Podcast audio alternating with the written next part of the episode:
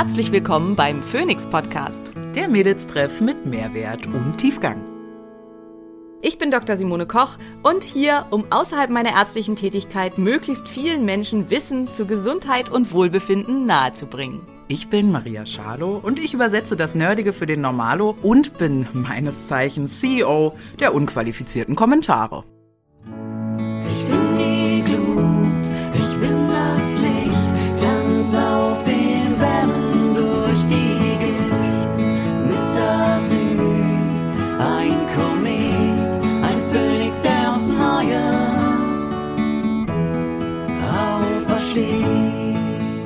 Daily Business bin ich zwar Ärztin, dennoch dient dieser Podcast lediglich der Wissensvermittlung und soll euch Möglichkeiten geben, vielleicht Experimente an euch selber auszuführen, aber mit Sicherheit keine therapeutischen Empfehlungen. Sponsor für diese Folge ist Brain Effect. Bei Brain Effect bekommst du Lifestyle-Produkte und Nahrungsergänzungsmittel in höchster Qualität aus deutscher Produktion. Mit dem Code DSK sparst du immer optimal auf die jeweilige Kategorie, aber auch 10% auf alle Produkte. Das bedeutet, die Kategorie, die gerade im Angebot ist, gibt dir 20% Rabatt. Die Kategorie, die nicht im Angebot ist, erhältst du immer 10% Rabatt. In einigen Wochen bekommst du 20% auf alle Produkte. Mit DSK liegst du also immer richtig. Guck mal hinein in die wundervollen Produkte von Brain Effect.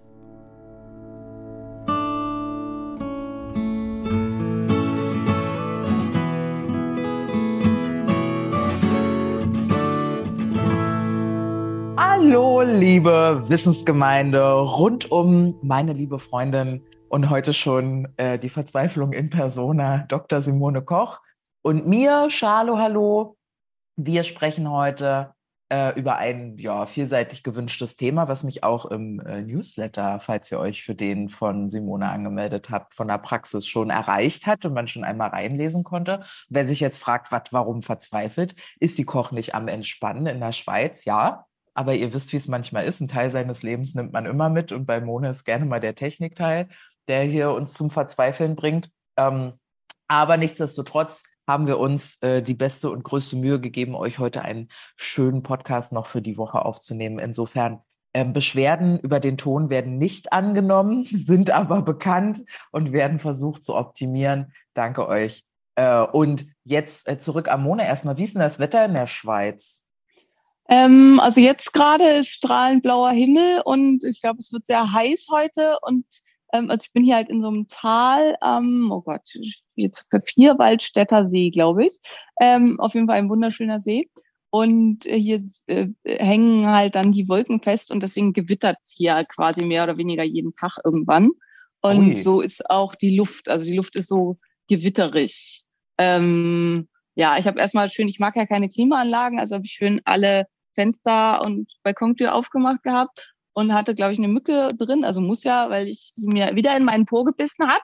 Und ähm, Wenn ich, wenn ich an eine Stelle an deinem Körper beißen würde, weil ich eine Mücke wäre, würde ich mir auch bestimmt den Po, der wäre ganz vorne mit dabei.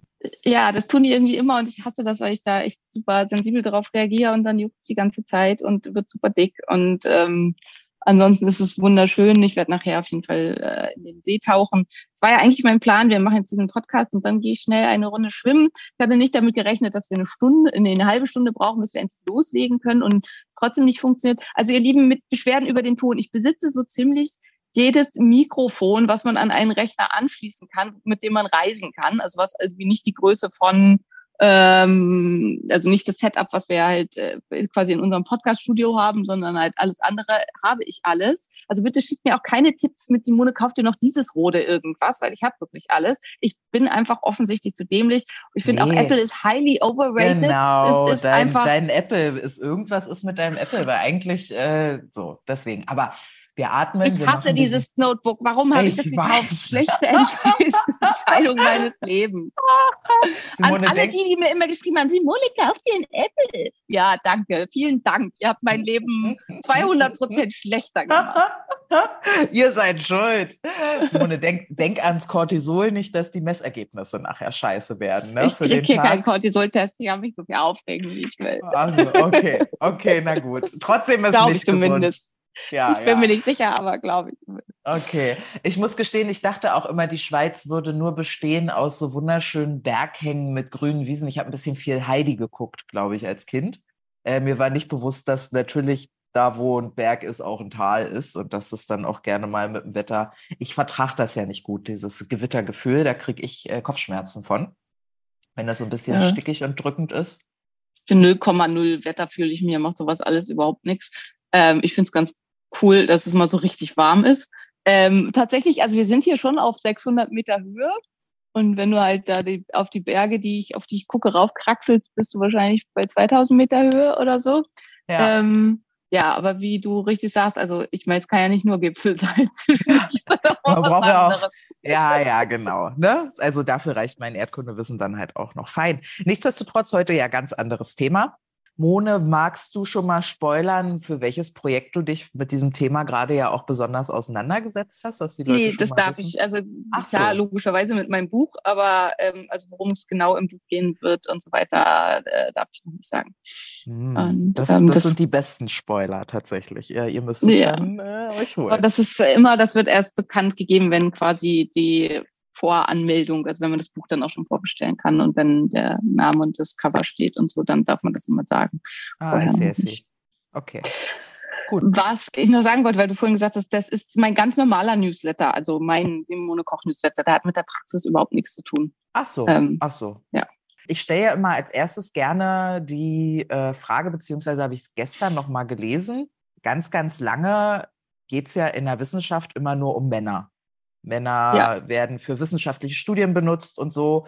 Ähm, ist denn schon sehr lange bekannt, dass Hormonhaushalte, müsste ja theoretisch, ne, da sehr unterschiedlich laufen? Oder wie, wie lange gibt es da schon so Forschung zu? Weißt du das? Oh, da kriegst du mich ja jetzt, also da weiß ich jetzt die Ah, genauen shit. Zahlen nicht. Ja. Äh, ich weiß halt, dass man irgendwann festgestellt hat, dass wenn man Kröten, also äh, den äh, irgendwie was von schwangeren Kröten, anderen Kröten spritzt, dass die Kröte dann auch sich so verhält, als wäre sie schwanger. Und dann hat man halt festgestellt, es muss irgendwas sein, was im Blut der Kröte ist, was das auslöst. Und so ist man dann auf Beta-HCG gekommen, also hat die ersten Hormone da in der Richtung gefunden. Ja, und dass eine Frau halt ja, also zyklisch blutet, ich, klar, das wissen wir schon immer, aber da ähm, ranken sich ja zig Mythen drum. Ähm, Finde ich in dem Zusammenhang auch schon mal ganz spannend. Also könnt ihr uns ja vielleicht auch mitzuschreiben, ob ihr auch solche Mythen schon mal gehört habt. Also mir hat meine Oma zum Beispiel immer erzählt, ich darf, wenn ich meine Tage habe, darf ich mal keine, den Hefeteig nicht kneten, weil dann Ja. stirbt die Hefe. Ja, Weil- ja. Und ich darf, ich durfte auch? nicht, ich durfte nicht an die Pferde gehen und so Hm. Geschichten. Also ich durfte nicht mit den Tieren, die wir so hatten, äh, interagieren, wenn ich meine Tage hatte. Aber das mit dem äh, Hefeteig kenne ich auch. Eigentlich mit allem auch einwecken. Also Marmelade kochen und so wird auch Ja. nix. Ja. Also das ist alles völliger Unsinn. Ich habe das auch äh, tatsächlich halt so, also ich habe das selbst im Medizinstudium noch nicht wirklich hinterfragt und habe halt gedacht, okay, wenn Oma das erzählt hat und ja, macht ja vielleicht Sinn, geht irgendwas über und so. Also dahinter steht halt diese Idee, dass die Frau schmutzig ist während der Menstruation und gemieden werden darf. Es gab ja auch in der Bibel und weiß nicht, im Koran und so gibt's halt zig Reinheitsgebote, was man alles einhalten muss, wenn man halt seine Tage hat, was man alles nicht darf. Und wenn man als Mann mit einer Frau schläft, die gerade ihre Tage hat, dann kommt man quasi in die Hölle. Ja, alles einfach misogyner Blödsinn. Und ja. äh, das, pack, das räumen wir mal gleich am Anfang mit auf. Also ihr dürft eure Hefe kneten, ihr dürft Marmelade kochen, ihr dürft Fermente eindecken und ihr dürft auch die Pferde streicheln. Niemand wird Schaden nehmen von eurem Menstruationsschweiß. Ähm, es werden hier keine Hormone ausgeschüttet, die in irgendeiner Weise für irgendwen giftig, toxisch oder sonst irgendwas wären, egal ob für Hefe oder Pferde. Ähm, äh, es sind einfach weniger Hormone als im Rest des Zykluses und ansonsten sind es die gleichen wie immer. Und ähm, nichts Schlimmes passiert bei der Menstruation. Weder das Blut noch der Schweiß während dieser Tage schaden irgendeinem Lebewesen auf diesem Planeten. Myth, Myth busted. So, dann fangen wir doch mal gleich an mit deiner unwissenden Freundin hier, Simone. Ich, mir fallen ad hoc zwei Hormone ein, Östrogen und Testosteron. Äh, bin ich erstmal richtig in der Annahme, Frauen haben auch Östrogen und Testosteron. Ne? Wir haben auch Absolut beides. klar. Genau, haben wir beides. Genau. Wir haben deutlich weniger Testosteron als Männer. Genau. Deutlich weniger. Aber wir haben halt auch Testosteron. Also als Kategorie einfach mal, ähm, jetzt muss ich glaube ich nachgucken, wie es glaube ich sind Pikogramm pro Liter, aber ähm, ja, also ihr könnt ja auch selber googeln, aber ich meine, es sind Pikogramm pro Liter. Ähm, Frauen, bei Frauen geht der Normwert bis 0,5. Das ist die alleroberste Grenze, wo der Wert bei Frauen sein sollte. Und bei Männern beginnt die Norm ab 2,5 und ein optimales Testosteron ist so bei 7 oder so. Ach Gott, aber ab 2,5 geht's schon los. Okay. Das heißt, bei mir, ne, wir haben ja festgestellt, die Charlo hat ein bisschen mehr Muskeln als vielleicht eine Durchschnittsfrau und liegt nicht unbedingt an der Ernährung, sondern an meiner Hormonstörung, die ich hatte, als ich zu dir kam. Und trotzdem war mein Wert aber nicht bei 2,5, sondern ich war einfach High-Testo für eine Frau. Du warst bei ja. 0,8 oder so oder irgendwie ja. so in dem Bereich. Also so. schon deutlich zu hoch, aber ähm, noch nicht ansatzweise bei Noch nicht mal ansatzweise da, wo ein Mann liegt. Genau. So, okay, genau. fein. Jetzt zwei Hormone waren das. Wie viele gibt es denn im weiblichen Körper? Unglaublich viele. viel, viel mehr ähm, als zwei, also. Äh, sehr, sehr, sehr viel mehr als zwei, genau.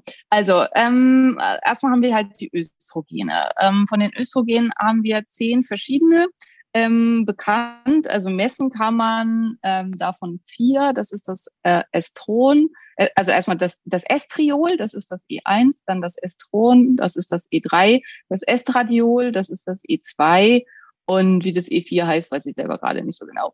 Ähm, was damit zu tun hat, dass es auch nicht so wichtig ist. Ähm, und es gibt halt, also man geht davon aus, es gibt noch sechs weitere, die auch gar nicht, also die sind bestimmt irgendwie benannt mit irgendwelchen absurden Namen, aber ähm, da man die peripher nicht messen kann und wir auch über ihre direkten Funktionen nichts bekannt ist, ähm, ja, werden die halt, das ist mehr, glaube ich, so eine Art Vermutung. Und dann bilden sich halt im Abbau von diesen ganzen, von den Östrogenen und auch von allen anderen Hormonen bilden sich halt noch diverse Metaboliten, die auch alle jeweils dann noch Einzelwirkungen entfalten können, mehr oder weniger stark. Und das habe ich zum Beispiel, also ich habe zwei Gedanken. Sorry, Simone, das wird für dich ein sehr das langsamer eine, Podcast. Ich wollte gerade sagen, das wird eine konfuse Podcast, aber ich bin sehr gespannt. Das wird für dich vor allem ein sehr langsamer Podcast, weil ich mir bei jedem zweiten Satz denke, what the fuck? Also erstmal, es gibt immer noch Hormone in unserem Körper, die wir noch gar nicht so richtig kennen, wissen, was die tun. Wir wissen, die sind da. Ja? ja, wenn wir denn überhaupt wissen, dass es da ist. Also schätzungsweise wissen wir da noch einiges nicht, was diesen ganzen äh, Ach, Komplex angeht. Was? Okay, verrückt. Und dann ähm, ist das.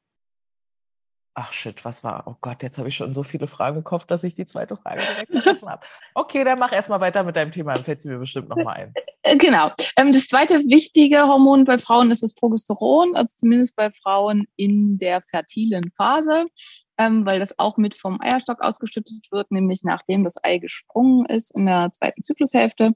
Und ähm, das äh, bildet quasi so ein bisschen den Gegenpol zum Östrogen. Auch das bildet wieder Metaboliten aus, die ja zum Teil wichtige und ähm, ja auch spannende Wirkungen haben. Metaboliten. Ähm, ja. Ich bin wieder da.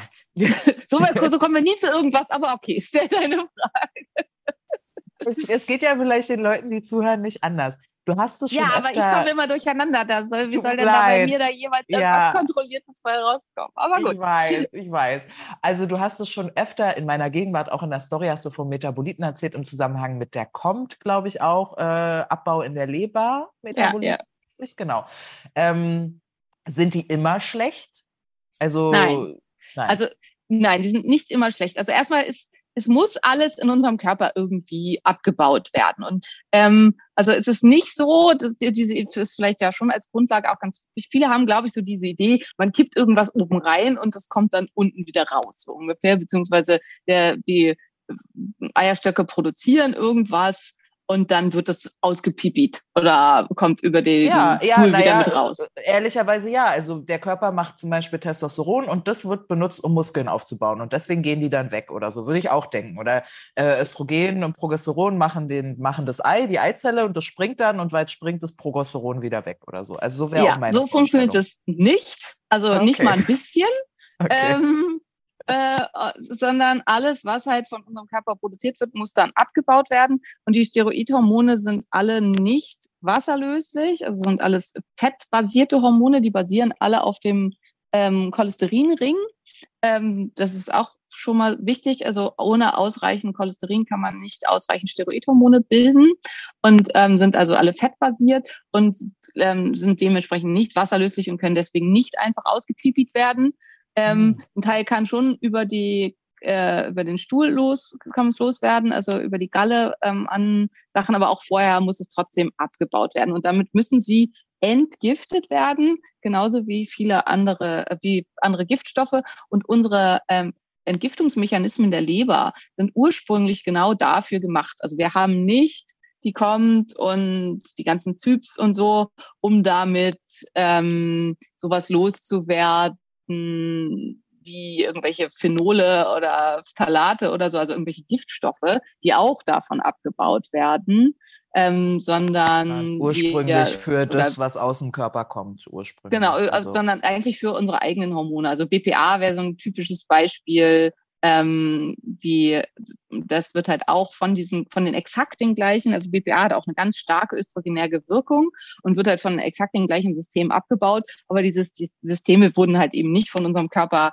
erschaffen, sozusagen, um BPA abzubauen. Das wäre eine ganz moderne, schlechte Erfindung des Menschen, sondern ähm, äh, die wurden halt eben erschaffen, um unser eigenes Östrogen zu entgiften. Viele mögen diese Begrifflichkeit nicht, beziehungsweise ähm, also Ärzte regen sich da manchmal drüber auf, aber am Ende ist es halt genau das. Sie müssen auch entgiftet werden. Ähm, und bei den Metaboliten gibt es Metaboliten, die äh, deutlich weniger stark wirken wie ihre Ausgangssubstanz. Und dann kann es auch, das ist sowohl bei Giften so, also zum Beispiel bei Alkohol ist es so, wenn Alkohol entgiftet wird, dann ist die erste Abbaustufe ist Acetylaldehyd. Das ist deutlich giftiger als Ameisensäure und die ist deutlich giftiger als der Alkohol selbst. Das heißt, es kommt im Abbau zu einer sogenannten Giftung. Das heißt, in, im Abbau wird das, was abgebaut wird, nochmal, erstmal nochmal giftiger.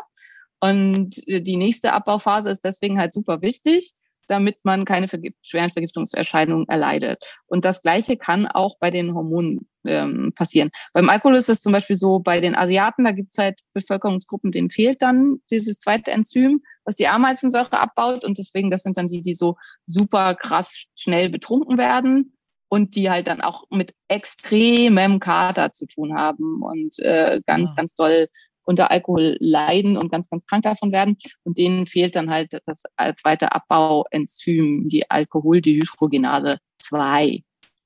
Bist du deshalb, also du bist ja jetzt auf Detox-Kur.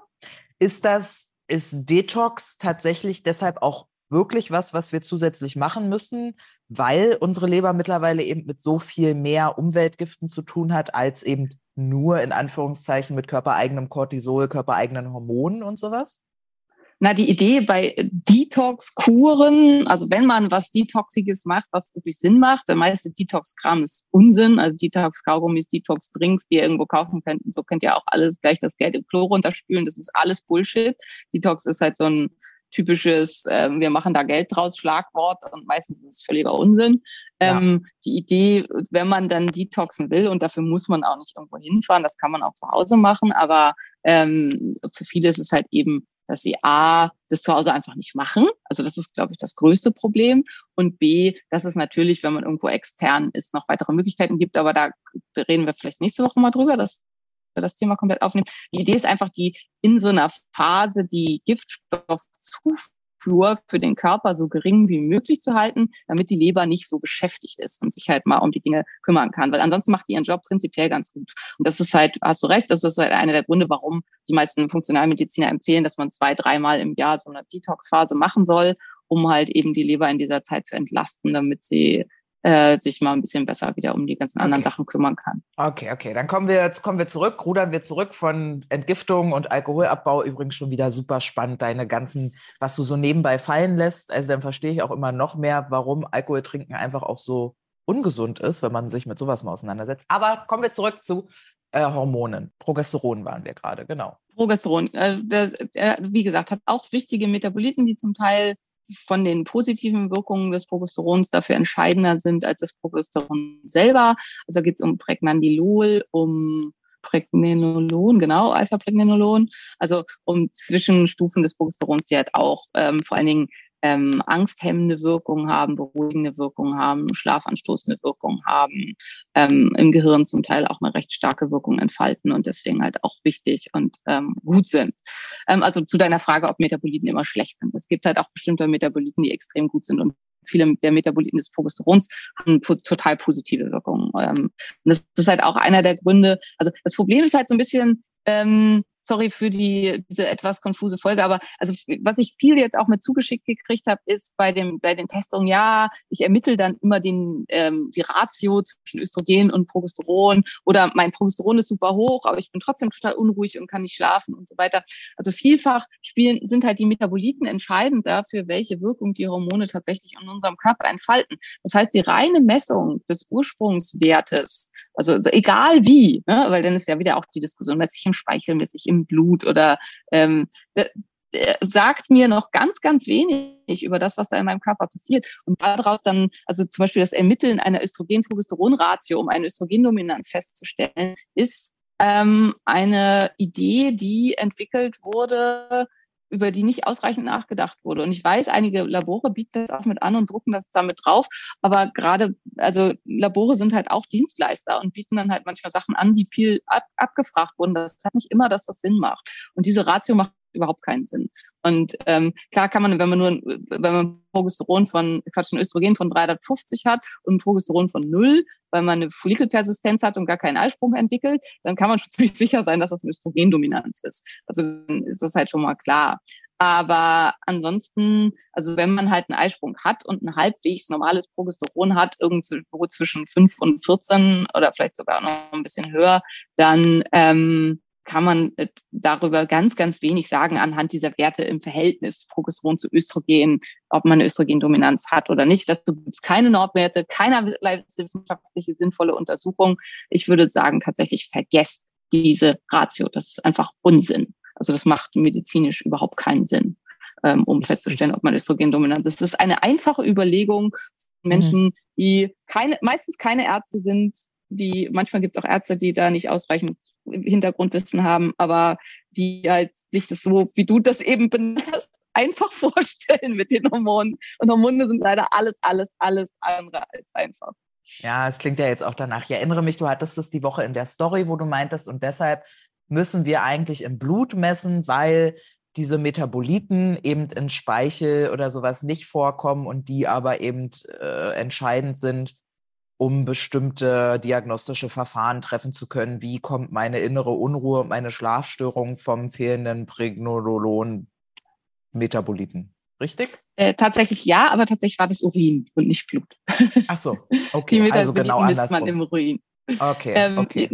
Vorher warst du bei Speichel, jetzt hast du sie alle durcheinander Ah ja, also, schön. Ähm, ich kann das ja mal, also wann macht was Sinn? Im Speichel ja. messe ich lediglich die freien Hormone, ähm, zumindest soweit die Idee. Inzwischen gibt es aber Untersuchungen dazu, dass je nachdem, wie groß der Druck quasi ist, auch halt Teil des der globulingebundenen Hormone durchaus auch mit in den Speichel übertritt. Also diese Idee, dass man wirklich da nur das Freie misst, ist halt dementsprechend auch nicht hundertprozentig korrekt. Ähm, und man kriegt vor allen Dingen beim Progesteron ganz viel Fehlmessungen, weil man ähm, im Gewebe Progesteron misst und das Progesteron sich im Gewebe relativ langfristig anlagern kann und das aber nicht, ähm, also vor allem im Fettgewebe und ähm, nicht eine hohe Aussage darüber trifft, wie das dann an den Organen und so ankommt, was halt auch mit wichtig ist. Ähm, man kann Speichel messen. Ich finde, es ist nicht, also auf keinen Fall dem Blut überlegen, was halt ja da dann auch manchmal erzählt wird. Ähm, es gibt die deutlich wissenschaftlichere Lage einfach fürs, ähm, für die Hormonmessung im Urin und im Blut.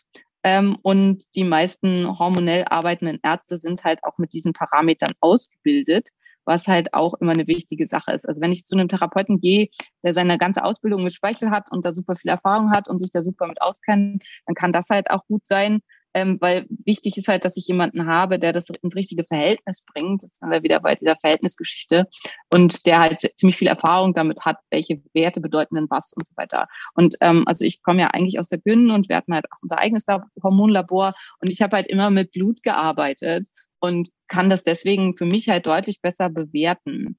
Ähm, Und zusätzlich messe ich dann halt sehr gern die ganzen äh, Metaboliten im Urin, weil man dann eben eine Idee bekommt über den Abbau und welche Hormone, äh, Quatsch, welche Enzyme funktionieren vielleicht nicht so gut und ähm, machen den Abbau nicht sauber. Vielleicht habe ich sogar vorher schon einen Gentest gemacht und weiß schon, dass bestimmte ähm, Zytochrom P450 Enzyme nicht gut funktionieren, also wie ZYPS oder dass sie kommt nicht sauber arbeitet oder nicht so ganz so, wie sie soll.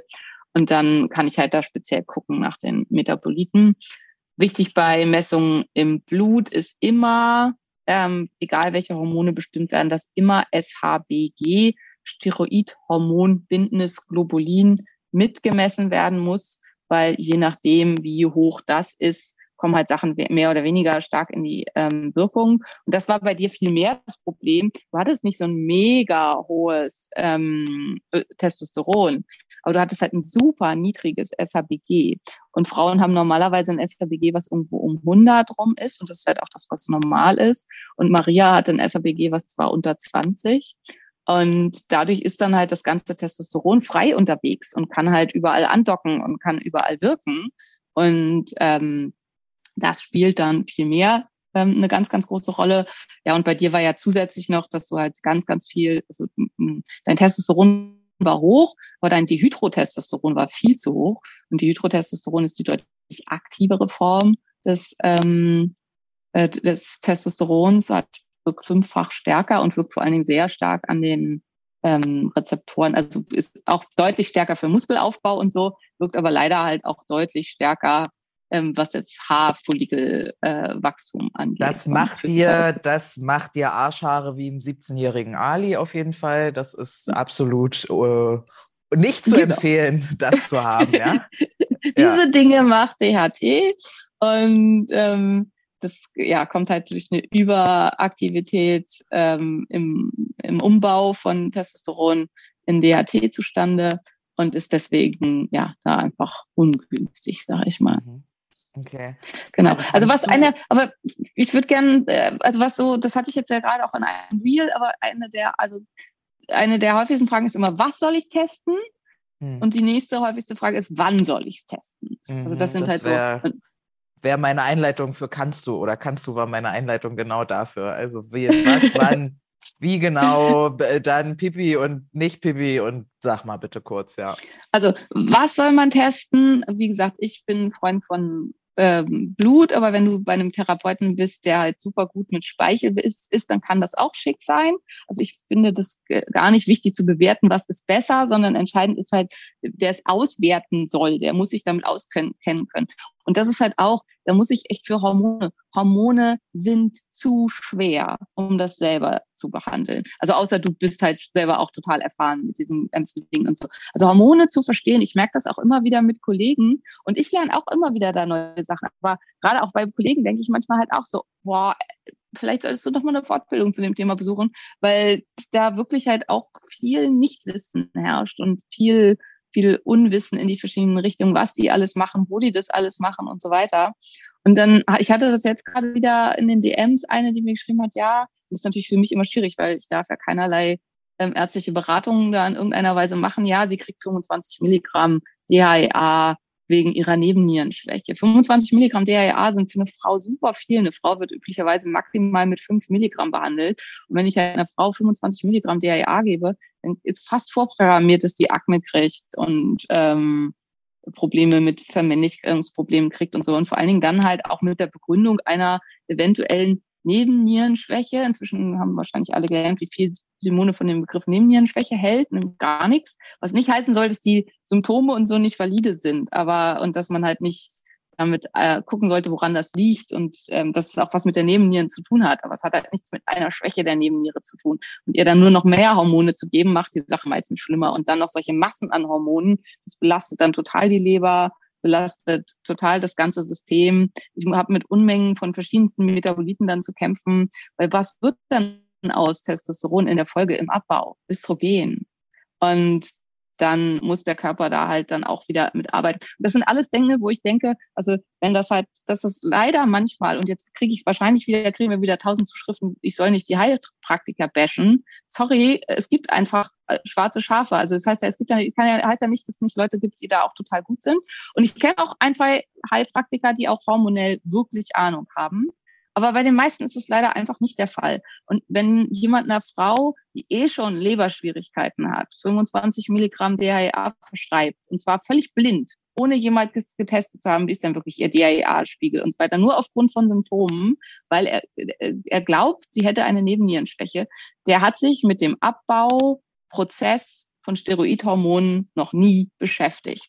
Muss man leider einfach so sagen. Weil ansonsten, also wenn jemand sowieso schon massive Symptome von der Östrogendominanz und von Problemen aus der Richtung hat, wenn ich dem halt nochmal so viel Hormone aufschreibe, auch wenn es männliche Hormone sind, die werden halt in ihrem Abbauprozess zumindest kurzfristig in weibliche Hormone umgebaut, bevor die dann rauskommen aus dem Körper.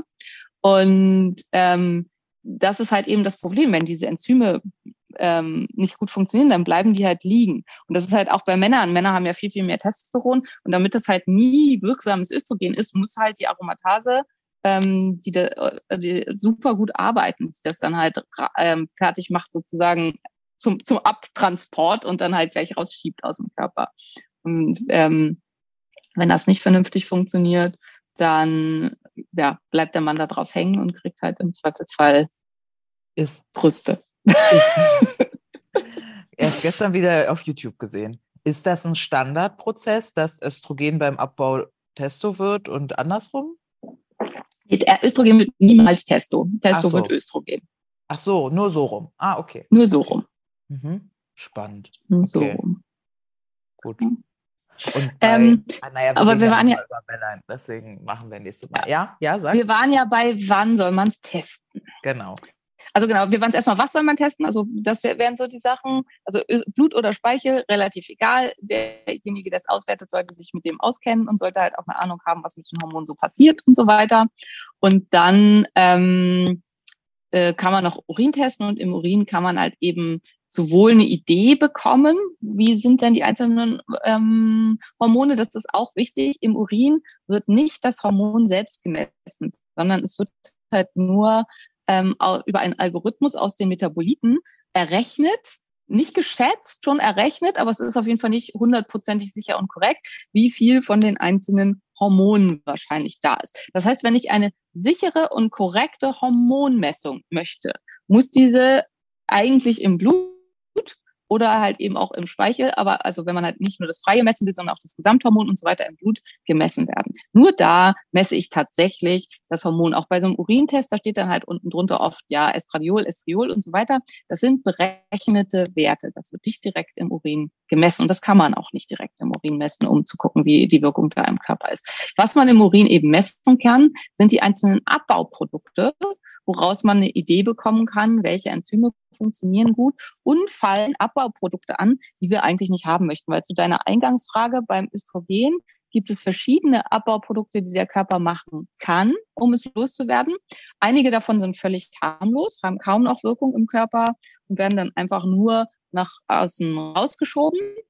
Ähm, und einige davon haben eine viel, viel stärkere Wirkung am Östrogenrezeptor und auch an diversen anderen Rezeptoren im Körper. Am Östrogenrezeptor eine fünf bis zehnfach höhere Wirkung als die Östrogene selbst, ähm, können also damit zu einem ganz hohen Schleimhautaufbau führen, führen, können dann zu Blutungen des Todes führen und halt entsprechend Menstruationsbeschwerden dazu, können zu Stimmungsschwankungen ohne Ende führen, können zu, ähm, ja, dann auch zu massiven psychischen Symptomen führen, können zu Heißhungerattacken führen, können zu mitochondrialen Störungen und metabolischen Störungen führen, können eine Insulinresistenz begünstigen und so weiter und so fort. Also alles irgendwie nicht so gut. Und gleichzeitig wirken die leider fast alle auch am Stressrezeptor, wodurch Mhm. sie zusätzlich dann auch noch ähm, Schlafstörungen, Herzrasen, innere Unruhe ähm, hervorrufen, bis zu dass man wirklich das Gefühl hat, man wird verrückt.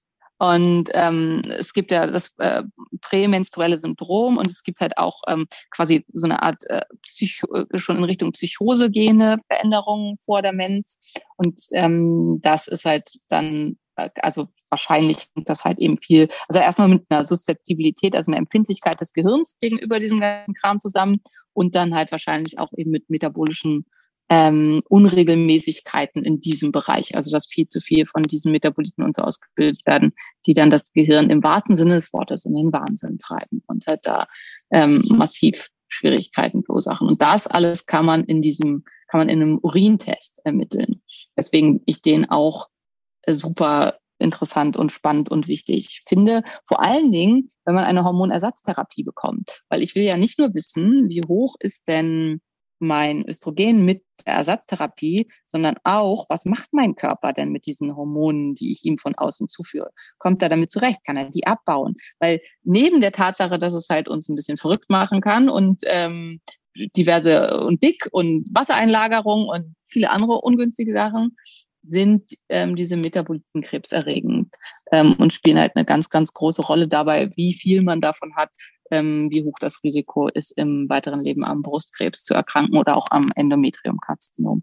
Und das ist halt das, was gesundheitlich langfristig den größten Impact hat. Das heißt, deswegen kriegt jede Frau bei mir, wenn sie eine Hormonersatztherapie kriegt, irgendwann im Verlauf einen Östrogen-Metabolitentest.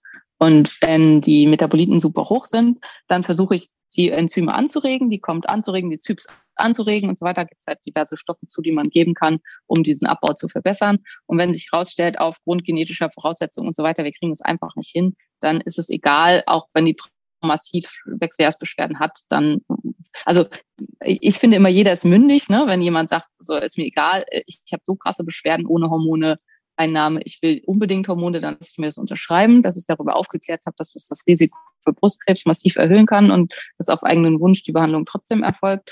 Ähm, und dann versuche ich es natürlich unter allen Sicherheitsvorkehrungen und bestmöglicher Unterstützung der Leber und äh, der Abbauprozesse dann weiterzumachen. Aber prinzipiell rate ich dann davon ab. So, das war jetzt ganz viel Gequatsche. Jetzt darfst du wieder was sagen. Ja, nee, nee, nee, nee, nee. Das war ja, war ja auch ganz wichtiges Gequatsche. Ich dachte gerade die ganze Zeit, oder ich hänge ja immer ein bisschen nach und versuche mir immer die Fragen zu merken, die sich so entwickeln, wenn du so redest. Ja, es ist ja Wahnsinn.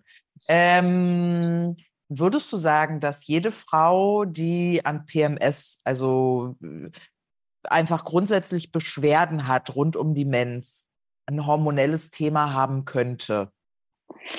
Hm, also ich finde, erstmal müssen wir halt Beschwerden definieren, weil das ist ein an den mhm. Tagen vor den Tagen. Ich sag dir, so ich sag dir, ja, ich sag dir, ich merke das bei mir, je gesünder ich wurde, ich merke meine Periode höchstens an der Stimmung. So. Also ich merke es nicht mal, sondern mein sehr empfindlicher Verlobter merkt dann, dass anscheinend bei mir empfindsamer, sagen wir so, sehr empfindsamer Verlobter merkt dann, dass ähm, na, äh, ist bald wieder soweit, weil ich bin angeblich ein bisschen aggressiver oder so oder bin ein bisschen ja. kürzer angebunden so.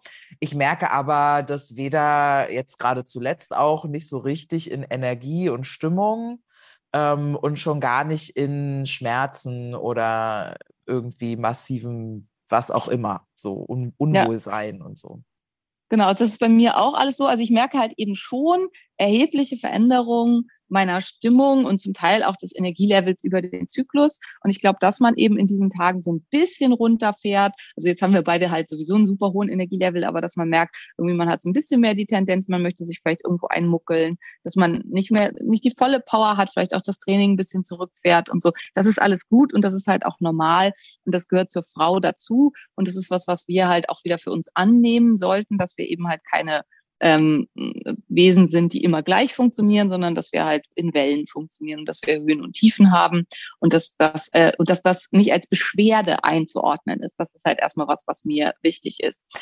Ähm, aber darüber hinaus eben Schmerzen, extremes Aufgeblähtsein, also alles, was die Lebensqualität massiv beeinträchtigt, extreme Stimmungsschwankungen. Also viele haben ja wirklich so, dass sie quasi jeden Monat vor den Tagen irgendwie kurz vor der Trennung stehen, weil sie halt ähm, äh, zur totalen Furie werden und irgendwie äh, ja Mann und Kinder am liebsten ausziehen möchten oder andersrum.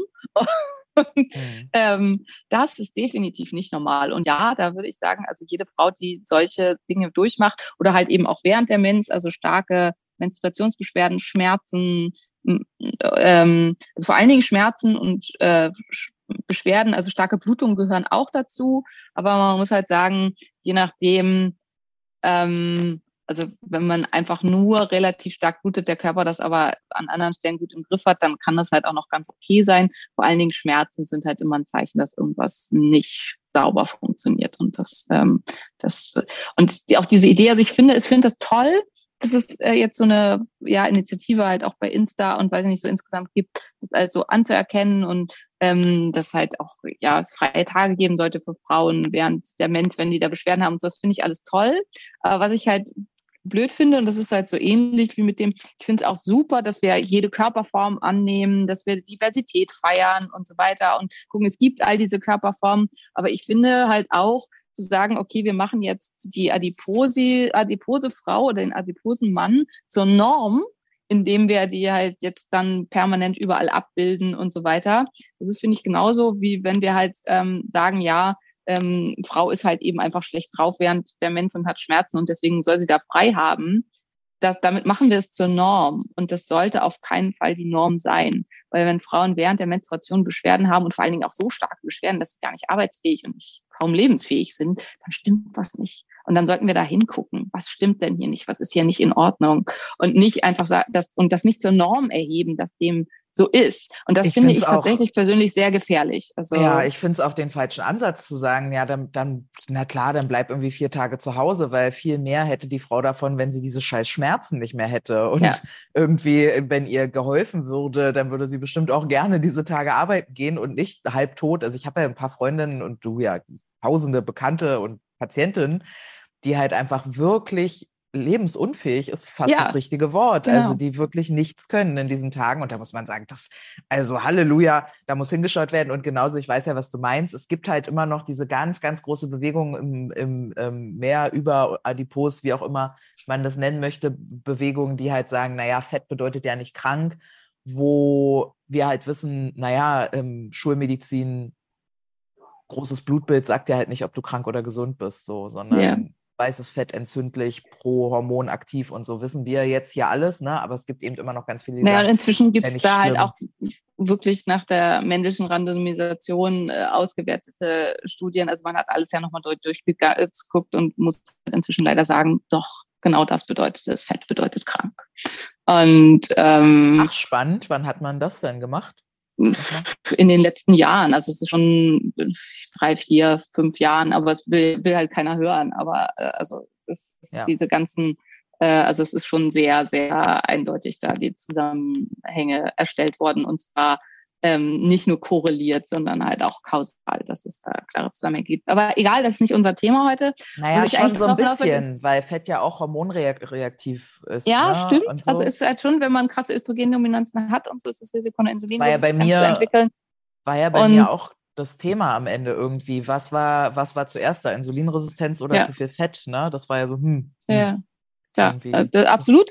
Ähm, hängt zusammen. Worauf ich hinaus wollte, ist, ich fände es halt viel besser, sich zu engagieren und zu gucken, also politisch, nicht, dass wir alle irgendwie drei Tage jeden Monat frei haben, ähm, weil wenn ich da halb tot irgendwo im Bett liege, was nützt mir diese drei Tage? Also ich, ne, das ist ja nicht, ist ja kein Urlaub, den man da kriegt, sondern irgendwie äh, und sondern ähm, dass diese Tests bezahlt werden. Also das halt eben, also die meisten Frauen müssten ja schon kämpfen ohne Ende, dass mal Progesteron und Östrogen bestimmt werden. Und wenn ich dem Arzt dann komme, ich will auch noch mein Estriol und mein Estron bestimmt haben und DHRS und ein ähm, Pregnenolon S und am liebsten auch noch Testosteron und die Hydrotestosteron. Die Hydrotestosteron alleine kostet kostet schon 57 Euro. Ähm, nur dieser eine Kackwert. Das Problem ist, wenn ich jetzt halt bei Maria geguckt hätte, in manchen Zyklen hatte Maria normales äh, Testosteron äh, in der obersten Norm. Also bei, weiß ich, 0,47 oder so. Also in der allerobersten normalen Norm.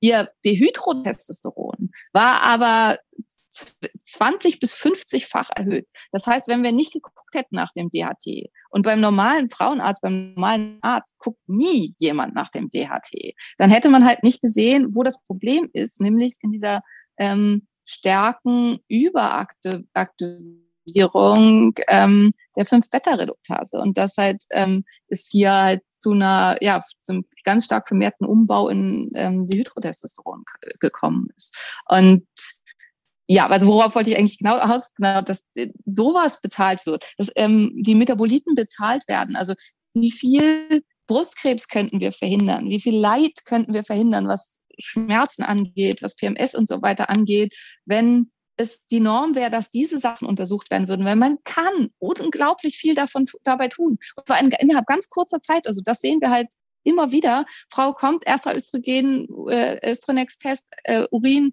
alles rot, Katastrophe, jede Menge toxische Metaboliten. Und dann gucken wir halt und dann sehen wir, was weiß ich, die hatten kommt Polymorphismus und dann unterstützen wir die kommt, dann gehen wir, geben wir jede Menge Phytohormone für die Zyps, dann gehen wir da der Reihe nach ran und gucken in diesem Pathway, also in diesem Abwärtspfad, die ganzen einzelnen Sachen, geben verschiedene ähm, äh, Stoffe dazu und so weiter. Nächster Test ist dann oft schon normal, fast normal und der dritte Test ist dann meistens schon normal. Und ähm, das klingt jetzt extrem pathetisch, aber im Zweifelsfall hat man damit eventuell der Frau das Leben gerettet, weil ähm, es halt sein könnte, wenn sie weiterhin mit diesen massiv erhöhten toxischen Metaboliten rumgelaufen wäre, dass sie halt vielleicht mit Mitte 50 ähm, oder Mitte 60, je nachdem, an Brustkrebs erkrankt wäre. Du, ich habe gerade ja. äh, ich hab wieder mal eine Kundin, die mit 36 Brustkrebs hat. Zwei kleine Kinder. Und Ja, gerade, das ist leider meistens halt genetischer Brustkrebs. Also unter also- alles unter 40 ist meistens genetischer Brustkrebs. Das ist noch eine ganz andere Nummer. Aber äh, ja. nichtsdestotrotz äh, furchtbar, furchtbar schlimm. Jetzt, jetzt hast du aber schon wieder, unsere Zuhörerschaft wird wahrscheinlich schon, die Fingernägel sind abgekaut und die ich habe schreien immer noch nicht gesagt, wann man messen soll. Wann denn? Genau, ja. ja. Die Ja, rasten also- aus. Äh, hier, äh, Also wir messen. Ähm, wenn ich im Blut messe oder auch vorhabe, mehrmals im Urin zu messen, was Sinn machen kann, dann messe ich einmal ähm, an Tag sechs bis sieben des Zykluses. Mm, Je nachdem, wann ich meinen Eisprung habe. Also wenn ich immer so am elften Tag meinen Eisprung habe, dann versuche ich eher so auf Tag sechs zu gehen damit ich halt ähm, nicht zu dicht an den Eisprung rankomme. Mir hat bei Instagram dann auch eine geschrieben, ja, mein Frauenarzt hat gesagt, wir müssen an der Ovulation messen. Erstmal ja total schwierig, das hinzubekommen. Und zweitens totaler Bullshit, weil da kriegt man Werte, die völlig aus der Norm sind. Testosteron kann doppelt so hoch sein am Tag der Ovulation. Ähm, ist spannend, das mal zu sehen, dass man dann halt einen doppelt so hohen Testosteronwert hat. Habe ich äh, manchmal schon ähm, aus Versehen mal bei Patienten gehabt.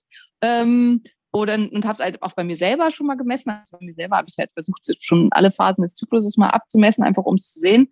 Und ähm, am äh, ähm, Eisprung ist bei mir zum Beispiel Östrogen bei über 1000 und Testosteron war halt tatsächlich ähm, doppelt so hoch wie, also ich bin ja auch immer so bei 0,4, 0,48. Also ich habe auch einen Testosteronwert an der allerobersten Norm. Ich baue aber nicht zu viel in DHT um, Gott sei Dank, weswegen ich halt ähm, schon auch ganz gut Muskeln aufbauen kann, aber nicht halt so schön wie Maria, aber dafür habe ich halt auch keine Haare am Arsch. Ja, wie Maria, ne? Wir haben es jetzt zweimal betont in diesem Podcast. Also, wobei Maria du hast hat alles. betont. Ja, ja, ja. Maria hat alles weglasern lassen. Ne? Also wer sich denkt, ah, ich habe das auch, wie werde ich das los? Laserhaarbehandlung. Ja, Haarlaserbehandlung, wie auch immer man das nennt. Ja, dann ist alles wieder gut. Kostet ein bisschen, aber ja. Ja, Mhm. finde ich aber total super. Also finde da auch. Aber egal, da, da könnten wir jetzt wieder in ein ganz anderes Thema einsteigen. Ähm, genau, also sechster Zyklustag. Ähm, da messe ich die verschiedenen Sachen. Und das ist halt auch für alle, die einen Zyklus haben, ist es das.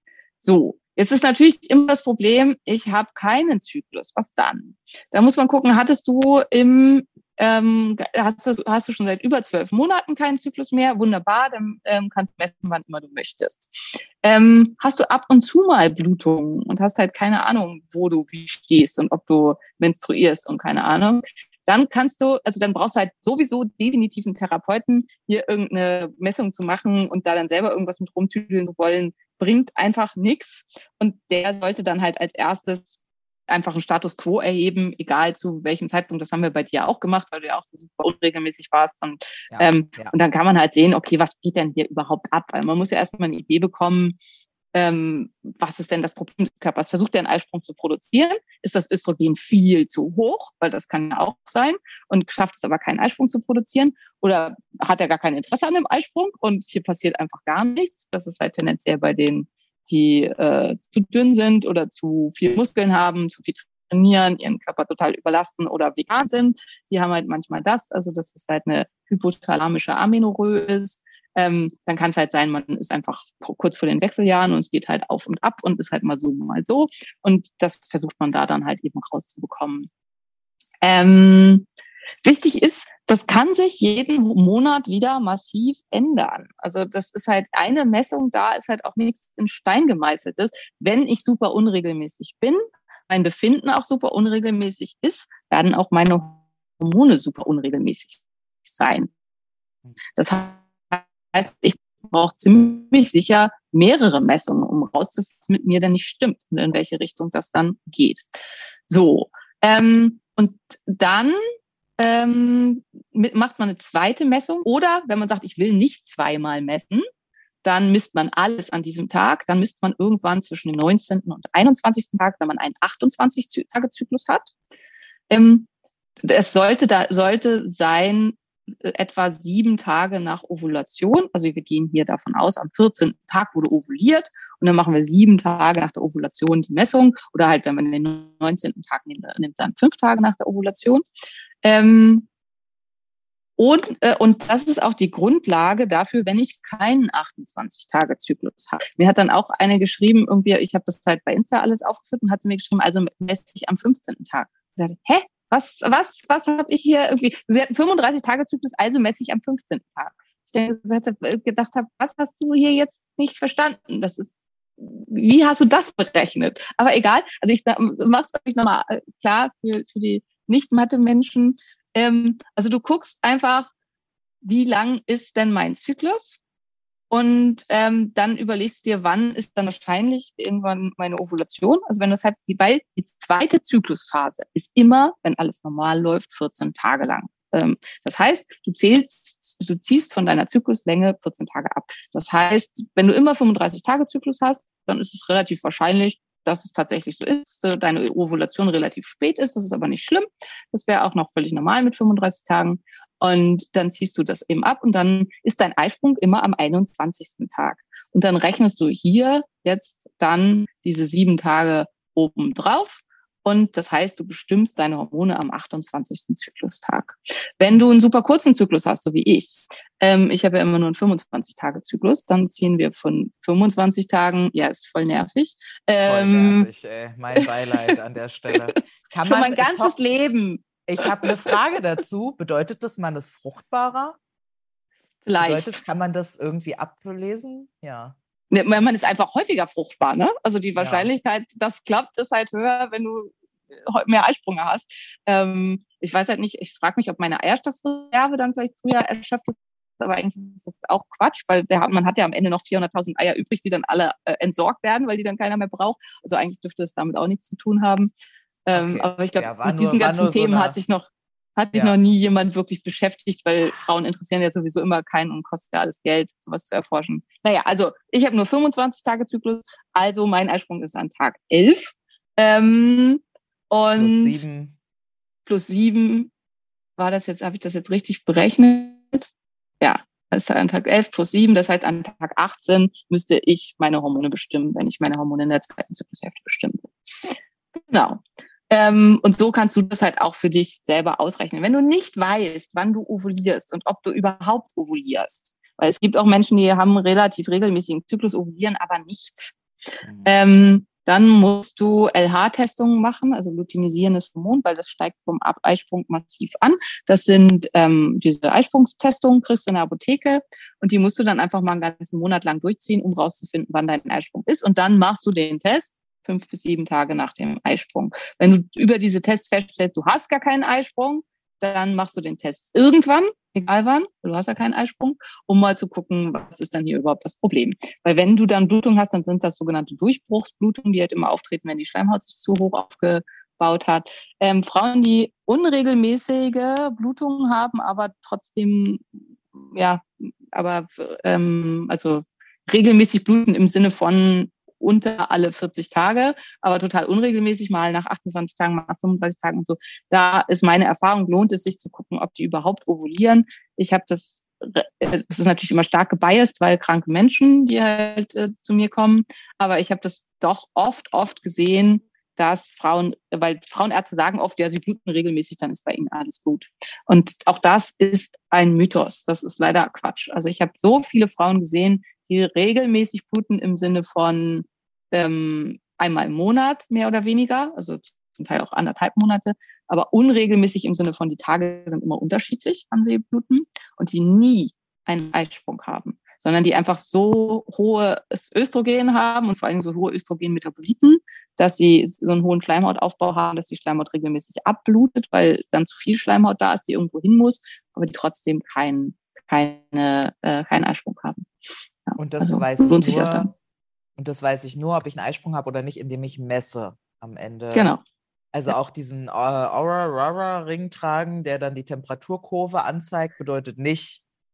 Doch, ja, also der, die, die, dieses neue, also es gibt jetzt neue Natural Cycle, ähm, da können wir euch, kann ich euch noch in, äh, in die Show Notes einen Link mit reinmachen. Ähm, der ähm, korreliert den, also der nimmt die Werte vom URA und zwar genau die ähm, Temperaturwerte und macht daraus eine Kurve und das funktioniert extrem gut. Also das ist wirklich sehr, sehr genau. Wenn ich keine Hormone einnehme in irgendeiner Weise, geht das auch.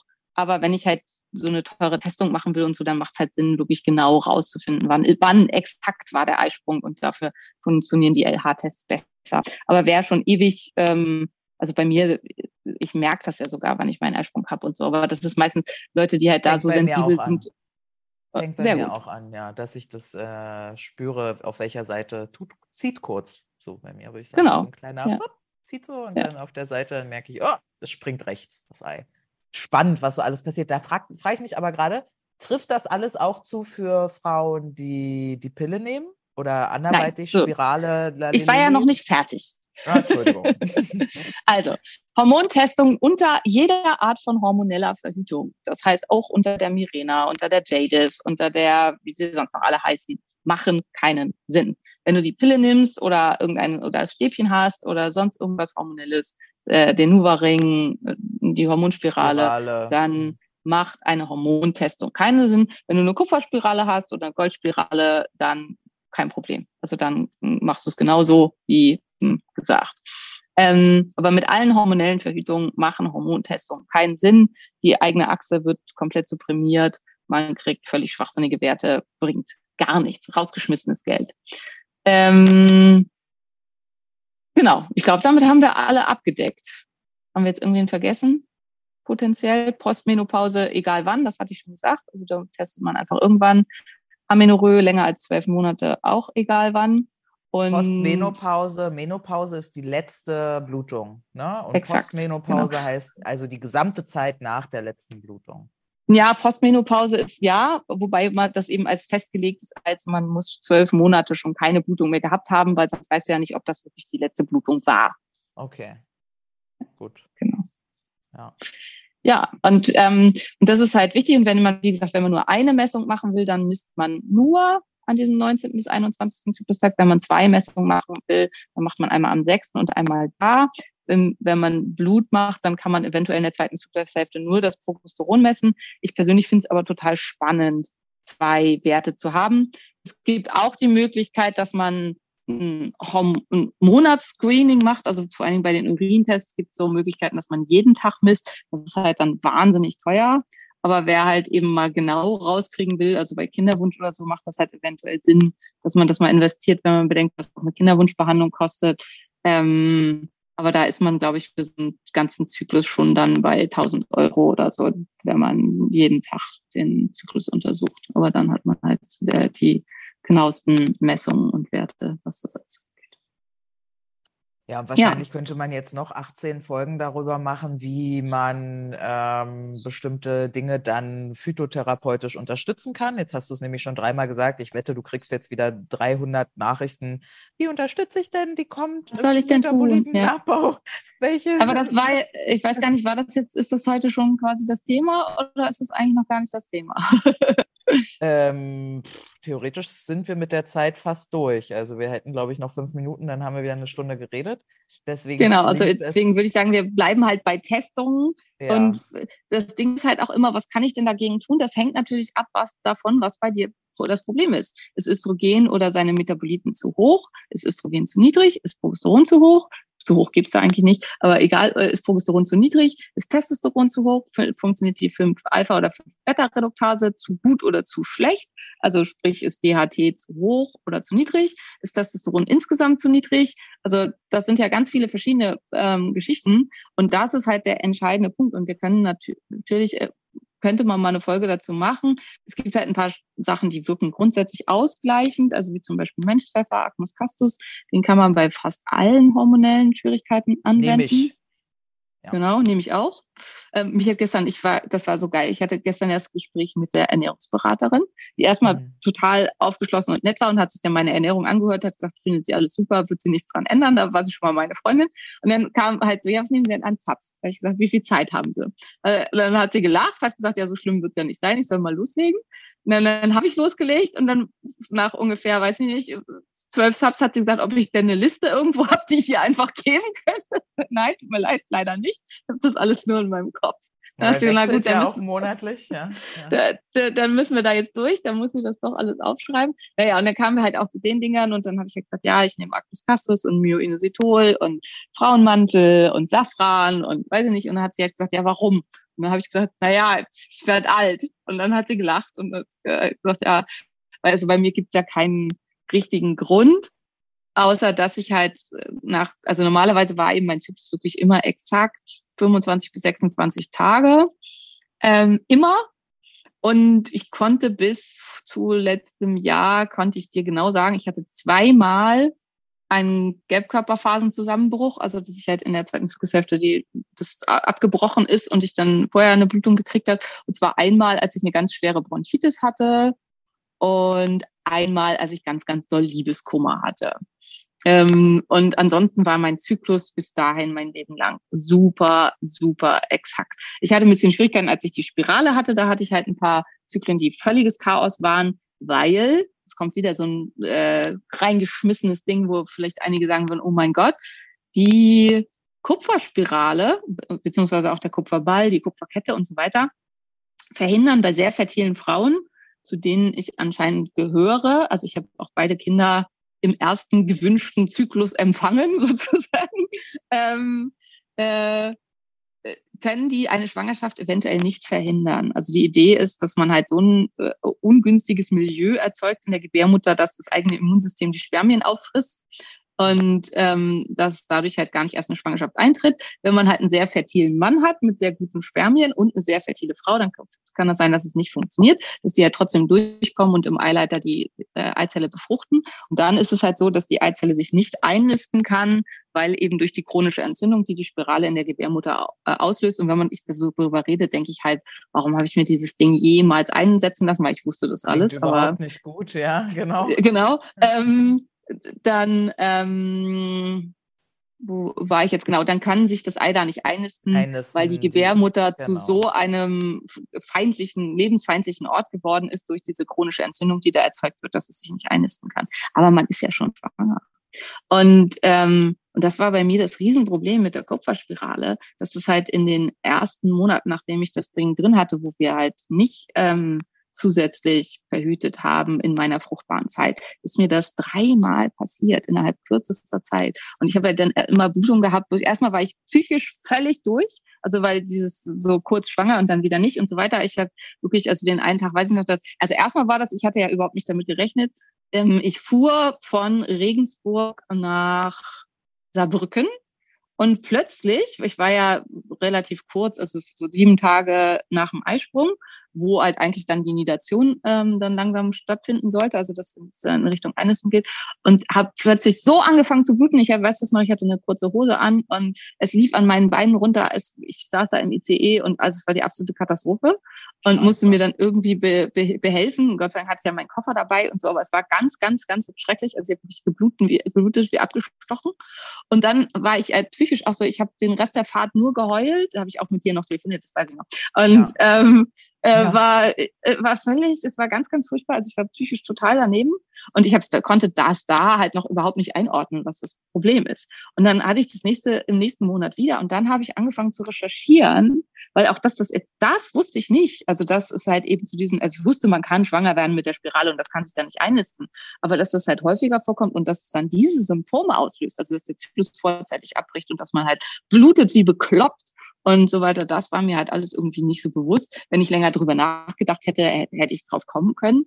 Aber für mich ist es halt auch immer so, wenn selbst ich auf sowas äh, nicht komme, wie soll denn Tina von nebenan da drauf kommen, wenn ihr Frauenarzt ihr das nicht erzählt? Und das Problem ist, der Frauenarzt weiß das wahrscheinlich selber nicht und hat das nicht auf der Kette, weil ich meine, ich habe ja fünf Jahre als Frauenärztin gearbeitet und hatte das halt Und du erinnerst dich noch, was du alles nicht wusstest oder nicht auf der genau, Kette hattest. Genau, genau. Also das ist wirklich... Oh, ähm, meine Güte. Ja, also und in dieser Phase hatte ich halt auch mehrere Zyklen, die totales Chaos und ganz furchtbar waren. Und dann habe ich, das Erste, was wir dann gemacht haben, ist halt, dass ich dann gesagt habe, tut mir leid, Julian, ich weiß, die Idee ist, dass man keine Kondome benutzen muss, wenn man die Spirale hat, aber geht für mich gar nicht. Und er fand das auch ganz schrecklich. Also er fand auch die Idee, dass da halt dann Schwangerschaften eintreten, die sich dann nicht einnisten, fand er ganz furchtbar. Und dann haben wir halt wieder während der ganzen fruchtbaren Zeit Kondome verwendet. Und da haben wir gesagt, ja, wenn wir E-Kondome nehmen, in der Zeit, wenn ich fruchtbar bin, dann kann die blöde Spirale halt auch wieder raus. Und dann bin ich halt nach, keine Ahnung, acht Monaten oder so zum Frauenarzt marschiert, halt gesagt, er soll mir die wieder rausziehen. Ich hatte ja Kupferball. Er soll den machen. So, hä, wollen Sie schwanger werden? Ich so, nee, aber das Ding muss weg. Nachdem das ja 520 Euro gekostet hat. Der Ball ist teuer. Ähm, ja, war etwas verwirrt, hat den dann aber brav rausgemacht und seitdem verhüte ich wieder mit NFP und benutze halt während der Fertilenphase Kondome und bin damit super zufrieden und happy. Ähm, ja, kleiner Ausflug dahin. Ich weiß nicht mehr, wieso ich da hingekommen bin. Ist auch Völlig egal. egal. Wichtige und gute Achso, es ging darum, warum, warum äh, das so, also warum man nicht so generell sagen kann, was ist halt für wen gut und warum ich Agnus Castus nehme, genau. Und jetzt äh, sehr lange Geschichte, aber jetzt kommen wir zum Ende der Geschichte. Letztes Jahr im Juni, also genau vor einem Jahr, hatte ich ja Covid und nach der Covid-Infektion hatte ich so ein bisschen Zyklusunregelmäßigkeiten. Also ich hatte im letzten Jahr drei oder vier Gelbkörperphasenabbrüche. Und das hat mir halt ein bisschen Angst gemacht, weil ich jetzt ja dieses Jahr auch 44 werde und halt dachte, hm, Covid zusammen mit dem vielleicht, also ich habe noch kein, gar keinen Bock auf Wechseljahre. Erschreck ähm, mich, ich erschrecke mich, ich weiß ja, wie alt du bist, ne? aber ich erschrecke mich immer ein bisschen, wenn, wenn du dein Alter sagst, weil du halt einfach literally aussiehst wie 34 und dann muss ich mich wieder, ah ja, nee, stimmt, genau, will ich mal selber kurz nochmal so, ah, 44 war es, genau. Okay, genau, sorry, ja. ja. Genau. Und ähm, ja, ich habe noch gar keinen Bock auf Wechseljahre und äh, das hat mich dann so ein bisschen erschreckt und deswegen habe ich dann halt angefangen, diversen Kram für meine Zyklusregelmäßigkeit zu nehmen. Und äh, ähm, jetzt ist mein Zyklus halt wieder mega regelmäßig, also wirklich exakt on point. Es bleibt bei den 25 bis 26 Tagen, aber, leider, aber ähm, das funktioniert jetzt wieder perfekt. Und ich habe halt auch das Gefühl, ich bin wieder in meiner absoluten Zyklusenergie. Das heißt, ich habe ein absolut krasses Hoch mit krass hoher Libido rund ja. um den Eisprung. Ja. Ähm, ja. Ich habe äh, eine stabile zweite Zyklushälfte, in der ich mich wohlfühle, stark fühle, kraftvoll fühle. Ich habe schon diese die kritischen Tage, also ich kriege jetzt meine Tage ähm, heute, ähm, mhm. wo ich halt merke, so, also Maria hat es ja gemerkt bei unseren Technikproblematiken, wo ich einfach nicht so ausgeglichen Das war schon, bin. genau, es war schon ein sehr schlimmes Problem jetzt. Es war ein sehr, sehr schlimmes Problem, ja. Genau. I feel, I feel you, ja. Das halt und ähm, so. dass ich das halt einfach alles wieder deutlich merke, aber ich mag das auch. Also ich mag mich in meiner zyklischen, ähm, in meinem zyklischen Sein und wenn das alles halt gut funktioniert, finde ich es halt perfekt. Ähm, ja, und ich auch, ich habe halt eine Zeit lang, habe ich halt auch während dieser Phase immer extrem geblutet. Also ich blute sowieso immer stark. Das ist halt, das gehört mit dazu, wenn man ein High-Hormon-Typ ist. Also ähm, dann, wenn man sehr hohe Hormone hat, dann blutet man tendenziell stärker als jemand, der wenig Östrogen hat. Das ist auch eigentlich nur logisch. Aber äh, bei mir ist es halt manchmal wirklich richtig, richtig schlimm. Und jetzt hat sich halt auch auf dem Maß eingependelt, das halt wieder gut zu akzeptieren ist und ähm, da auch wieder gut ist und womit ich auch gut zurechtkomme. Schmerzen habe ich erfreulicherweise nie. Dr. Simone, in der Vorbereitung auf, dieses, äh, auf diesen Podcast, wenn du ein Reel dir überlegst, mach doch vielleicht mal eine kleine How to Stabilize My äh, Zyklus Supplemente Routine. Also so Safran und so ist mir ja jetzt auch neu. Ne? Also da könntest du vielleicht noch mal so This is what I take to the stabilization of the um, Zyklus for the woman. Ja, aber da ist ja wieder das Problem, dann schreiben wieder alle, ja, aber ich habe, was weiß ich, das und das, gilt das für mich auch? Und dann, äh, weil ja Dann immer alle das glauben, nicht das gilt so. dann für sie alle. Aber Ach ich, klar, so. kann ich auf jeden Fall mal machen. Also weil für meine Zaproutine ist für so eine generelle Stabilisierung des Zykluses perfekt. Also für jeden quasi, der halt eben kein wirkliches Problem hat. Also wenn man halt eben Aha, PCOS dann, dann, dann nennst du es, dann nennst du es How to Stabilize the Zyklus without having the Zyklus Problems, really. Ja, ist ein scheiß Titel, ja, muss man sagen. Aber damit hast du es dann nochmal äh, ich definiert. denke, mir fällt noch ein besserer Titel. Ich glaube auch, ne? Und am Ende, Hanna macht er ja auch ganz, also irgendwer wirst, irgendwen wirst du schon finden, der es machen kann.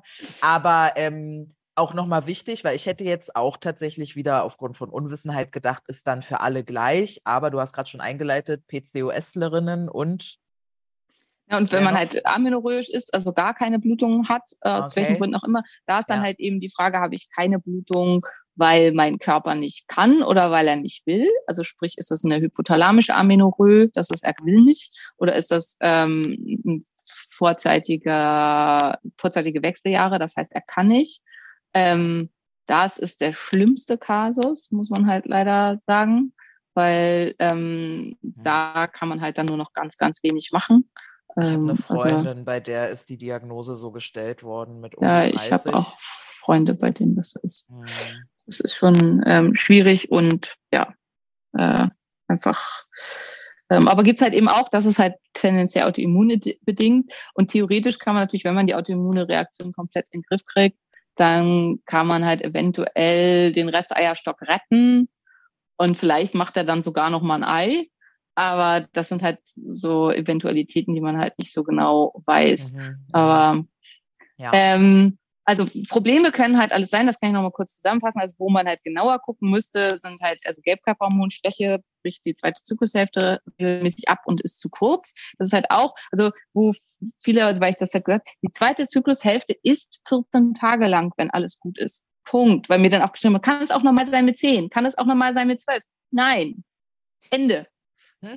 Also, Bitte, ähm, bitte. Doch, sag ja. Ja.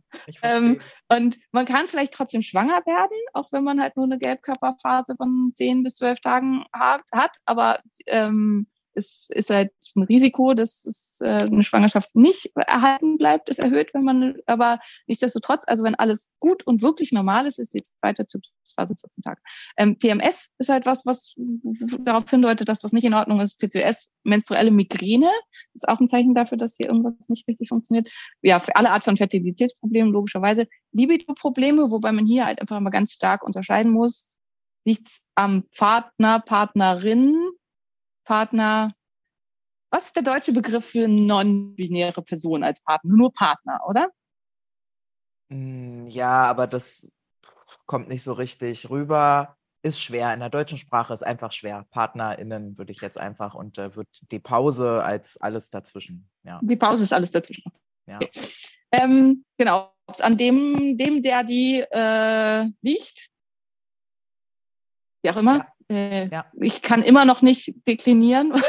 Ja, naja, es ist ja auch they, they ergibt ja im Englischen total Sinn, aber äh, auf Deutsch. ja, aber wir halt sprechen ja kein. Englisch. Ja, I know, Äh, deswegen ist doch aber halt auch so schwierig, ja. Aber wir meinen, Ja, ja, wir, wir meinen das Gut. Richtige, genau. Wir, wir, ja. ko- wir kommen ab, wir meinen das Richtige, äh, egal wen ihr da habt. Also liegt es vielleicht an dieser Person, dass die Libido Mhm. nicht mehr so groß ist. Oder ähm, das kann man, finde ich, immer relativ gut feststellen, wenn du einmal im Monat eine Phase hast, wo du äh, von, äh, über äh, stark, stärkste Fantasien und Träume mit Chris Hemsworth hast, dann Mhm. hast du wahrscheinlich kein Libido-Problem. Ist ähm, aber auch eine oder mit- Sau. Erzähl mir Keine nicht, Ahnung, aber es ist jetzt einfach, äh, wir, wir Mhm. haben jetzt mal jemanden genommen, den wir schick finden. Mhm. wähle deine Person, die du attraktiv findest, ähm, dann ist es wahrscheinlich kein Libido-Problem im Allgemeinen, sondern halt äh, ein Problem mit äh, der Person, mit der du dein ähm, Sexualleben teilst. Wenn du nie irgendeinen Gelust auf irgendwas hast, dann ist es schätzungsweise wirklich ein Libido-Problem. Ähm, Hitzewallungen und Nachtschweiß können Hinweiszeichen sein für hormonelle Störungen. Ödeme und Gewichtszunahmen tatsächlich auch, vor allen Dingen auch starke Gewichtsschwankungen. Also wer in der zweiten Zyklushälfte immer irgendwie vier, fünf, sechs Kilo mehr hat, weil er so Unmengen Wasser einladet, lagert, das ist auch immer bei den Fitness-Influencern, hm, mit zweiten Zyklushälfte bin ich immer der Wasserbüffel und so, die dann halt damit so nach außen gehen, als ob das normal ist. Das ist nicht normal. Das ist einfach nicht normal. Und wir sollten halt aufhören, immer diese Dinge zu normalisieren, die nicht normal sind. Also gut, das hatten wir vorhin schon, finde ich gefährlich. Finde ich, muss man einfach vorsichtig mit sein, vor allen Dingen, wenn man so in der Öffentlichkeit ist, dass man nicht Sachen normalisiert, weil sie für Na, einen selber nicht, sind. ne? Ich glaube, Nee, sie ich wissen es weiß, sie einfach nicht. nicht. Ist ja- ist ja bei ganz vielen so, also ist es halt einfach so. Ganz viel, es wird einfach dann so angenommen, ja. Ja. Ähm, Stimmungsschwankungen, die so schlimm sind, dass sie halt die Lebensqualität beeinträchtigen und die Beziehungsqualität und so weiter. Ähm, Merkstörungen, die sich zyklisch massiv verändern und Knochenmassenverluste können auch ein Hinweiszeichen für hormonelle Störungen sein. Das noch so als kleine Übersicht, wann es halt sich lohnt, überhaupt Tests zu machen. Soll ich dir mal sagen jetzt, dass von dieser Liste, die du gerade gelesen hast, ich sagen würde, keine Frau in meinem Umfeld hat nicht hormonelle Probleme? Ja, das würde ich vermuten, dass das leider ganz, ganz, ganz viel der Fall ist. Das ist ja das Problem, warum das halt normalisiert wird. Aber das ist halt das, was wir, ähm, also ich glaube, ich weiß gar nicht, ob ich es im Podcast gesagt hatte. Ich hatte halt so, ein, äh, ich habe ich glaube ich im Podcast gesagt, ne, aber ich sage nochmal, dass ich die Idee hatte, so eine äh, ein Reel zu machen, mache ich vielleicht auch noch, wo äh, die die Herren kommt, weil ich habe noch Kleider aus meiner Labzeit. Äh, die, äh, die Magd kommt zur Herren und sagt, Herren, alle sterben, alle haben die Pest. Und dann sagt die Herrin, ja, wenn es alle haben, kann es ja nicht schlimm sein, dann ist ja normal. Und ähm, und das ist halt die Idee, mit der wir an Vitamin D-Mangel rangehen, an Zyklusprobleme rangehen und so. Und wenn man das halt so in Vergleich steht, dass man sagt, alle haben die Pest, ja, kann ja nicht schlimm sein, ist ja normal, dann denkt man, dann quasst man sich um den Kopf und denkt, ja, nee, also, hm, ist vielleicht schon irgendwie eine komische Einstellung zu einer Geschichte. Absolut, naja, weil das ist natürlich final und du stirbst halt direkt dran. Und ähm, wie sagt Dr. Simone immer, man stirbt nicht sofort an massiven Zyklusproblemen, weil Brustkrebs dich dann erst um die 50 verrecken lässt. Aber äh, tot bist du dann trotzdem, ne? Im schlimmsten, Genau, im schlimmsten schöner wird's Fall. auch nicht. Richtig, genau. Ja, also äh, finde ich, finde ich, fände ich lustig. Äh, ich fände noch viel lustiger, wenn wir uns diese Kleider anziehen und mal wieder lapen gehen, ja, falls ich rein, falls ich reinpasse in irgendeins, ja, oder wir da zwei zusammennähen oder so. für Ich möchte ja eher mal, also wenn, wenn ich nochmal lape, dann möchte ich als Amazone gehen, weil das war immer schon mein, mein Traum. Ich möchte mal so ein, so ein Zehner-Dress haben, so aus Leder mit so äh, Lederkorsett Simone, das und ist, so. das ist unser aller Traum. Also ich spreche Ja. hier für die Gemeinde Koch, glaube ich, wenn Was ich sage, ich? dass wir dich genau so sehen wollen, in Lederdress äh, wie Xena, ja. Ja, ich vermute, und da musst du aber auch dieses, da so musst du dann auch auf den Platz kommen, wie sie immer geschrien hat, weißt du noch? Dieses. Ah, das kriege ich hin, das kriege ich hin. Ah, Das ist ja das Gute beim Lab, äh, wenn man spielt dann ja eine Rolle, das heißt, einem ist dann auch nichts mehr peinlich. Aber Ja, Ähm, ja. Also mich reizen gar nicht so die schönen Kleider und so, sondern das würde mich reizen, mal so nochmal richtig so ein bisschen runterschredden, noch zwei, drei Kilo weniger, dass man meine Muskeln richtig schön sieht und dann mal einmal als Kriegerin auf dem Lab. Das, das, äh, ja, das machen wir nächstes Jahr. Ja, also pff, du, I'm on it. Äh, Vielleicht bin ich dann die schwangere Kriegerin, aber das äh, ist dann halt so. Ja, vielleicht kann ich die Muskeln trotzdem erhalten. Dann kriegst du die schönen Kleider. Das ist ja gut, äh, diese, die Mittelalter A-Linien-Kleider, die werden ja unter der Brust gebunden. Da kannst du viel Bauch drunter verstecken. Also, Ah, okay. Ja, sehr gut. Nee, ich will den gar nicht verstecken. Ich fände es ja cool, äh, wenn man trotzdem hier noch ne, die Ripped halt sehen würde. So in der Schwangerschaft. So, dann ähm, kommen wir hier mal zum Ende. Ja, gehst jetzt im Seebaden? Schaffst du es noch oder musst du zum Frühstück rennen? ich weiß nicht, ob ich zum Frühstück rennen muss. Ich gehe jetzt erstmal frühstücken und dann gehe ich im Seebaden und dann bin ich, habe ich in einer Stunde, hoffe ich, meinen ersten Termin. Ich schiebe mir auch ständig was in meinem Kalender herum und deswegen ändert sich das Okay. dauernd. Also nachdem ich gestern beim Arzt war, hat der mir noch so viel zusätzlich da reingeknallt, dass ich gedacht habe, so ey, Lifestyle-Biomarkers, ja vielleicht wird doch Cortisol abgenommen. Hm. Muss ich noch mal ein paar Mal tief durchnehmen. Mach noch mal ein bisschen Breathwork auf jeden Fall. Genau. Schön, ihr Lieben. Äh, ihr werdet bestimmt viele Fragen stellen. Stellt sie gerne äh, mir, dann kommen sie in die QA-Folge mit rein, die nächste, die wir machen. Und ansonsten, ähm, schönen Tag. Ja? Ja, schönen Tag euch. Macht's gut.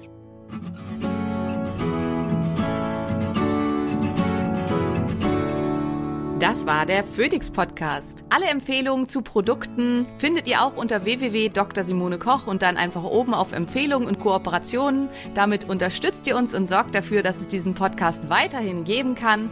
Und wenn du denkst, hey, das, was Simone da erzählt, das klingt wirklich so, als könnte es mir helfen. Wir nehmen neue Patienten in unserer Praxis. Das findest du einfach unter www.drkochs.de. Bewerb dich einfach als Patient. Hey, wenn du bis hier aber gehört hast, ne? Und du hast mindestens einmal geschmunzelt, ich weiß das. Wir sind lustig. Und du hast das Sternchen noch nicht gedrückt. Simone würde jetzt sagen fünf. Dann mach das bitte noch und denk an den Liebesbrief. Küsschen!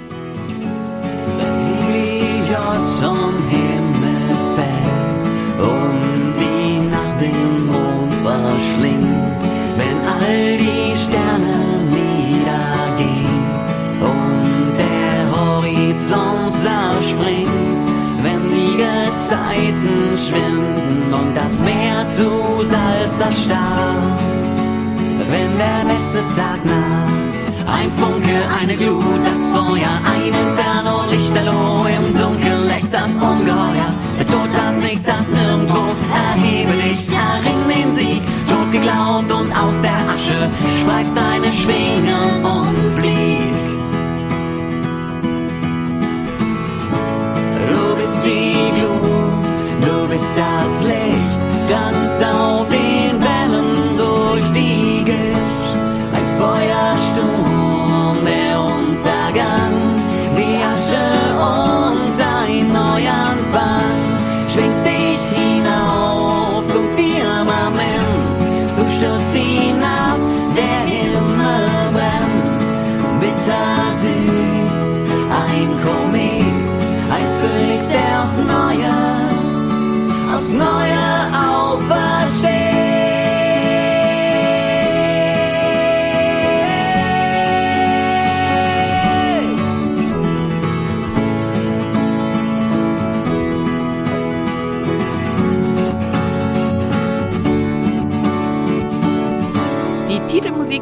Abspannmusik hat dir gefallen?